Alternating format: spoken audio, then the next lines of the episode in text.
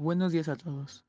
Me encuentro el día de hoy con mi compañero Vázquez Sánchez Gustavo Roberto, el cual, junto con su servidor, Boscan Contreras Kelvin Alejandro, ambos del grupo 450, sección B, el día de hoy, 29 de enero de 2022, les vamos a dar una breve explicación de la teoría de O'Farin.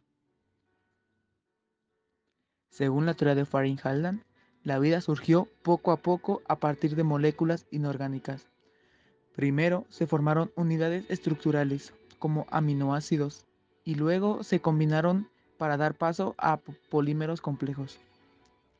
De misma manera, fue una de las teorías que se propusieron a mediados del siglo XX para intentar responder a la pregunta, ¿cómo surgió la vida? Después de haber sido rechazada la teoría de la generación espontánea. Gracias a, sus estudios de astronomía, O'Farin sabía que en la atmósfera del Sol, de Júpiter y de otros cuerpos celestes existen gases como el metano, el hidrógeno y el amoníaco. Estos gases son sustratos que ofrecen carbono, hidrógeno y nitrógeno, los cuales, además del oxígeno presente en baja concentración en la atmósfera primitiva y más abundante en el agua, fueron los materiales de base para la evolución de la vida para explicar cómo podría haber agua en el ambiente ardiente de la Tierra primitiva, O'Farin usó sus conocimientos de geología. Los 30 kilómetros de espesor medio de la corteza terrestre constituidos de roca magmática evidencian sin duda la intensa actividad volcánica que había en la Tierra.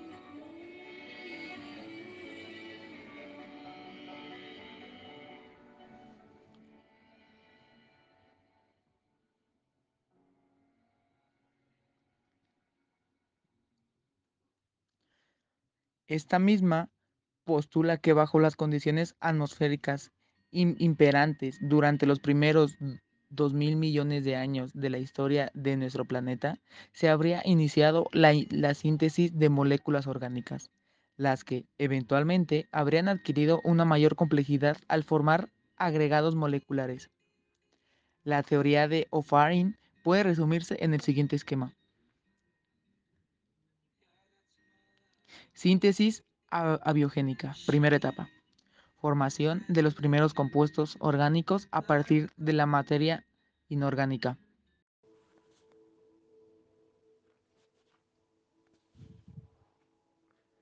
Polimerización, segunda etapa.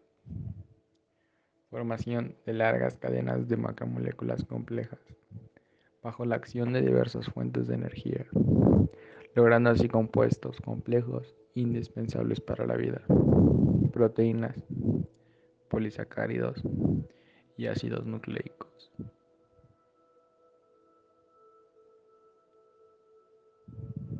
Coacervación, tercera etapa, formación de coacervados, es decir, de agregados microscopios de proteínas y polímeros separados del medio ambiente por una protomembrana no son seres vivos, pero son el paso inmediatamente anterior.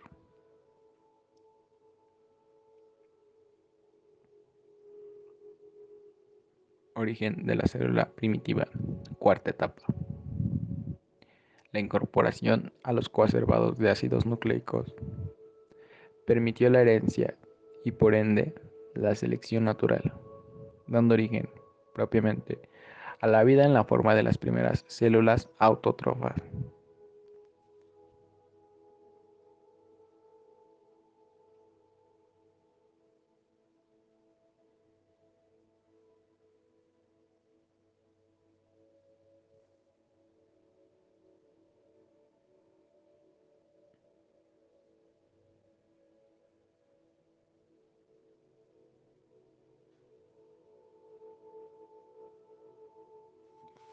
En 1953, Stanley Miller y Harold Urey hicieron un experimento para comprobar las ideas de O'Farin y Haldane.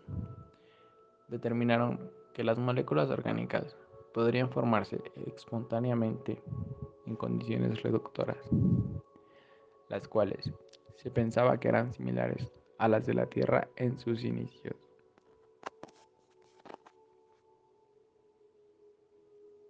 Algunos científicos avalan la hipótesis del mundo del ARN, en la que se sugiere que el primer paso hacia la vida fue un ARN que se autoduplicaba. Con el experimento de Miller y Urey se demostró por primera vez que las moléculas orgánicas necesarias para la vida podían formarse a partir de componentes inorgánicos.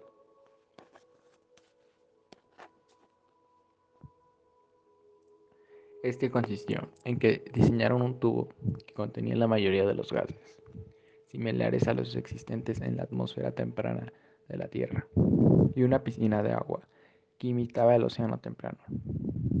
Los electrodos descargaron una corriente eléctrica dentro de la cámara llena de gas, simulando a un rayo. Dejaron que el experimento se sucediera durante una semana entera y luego analizaron los contenidos en la piscina líquida. Se dieron cuenta de que varios aminoácidos orgánicos se habían formado de manera espontánea a partir de esos materiales inorgánicos simples.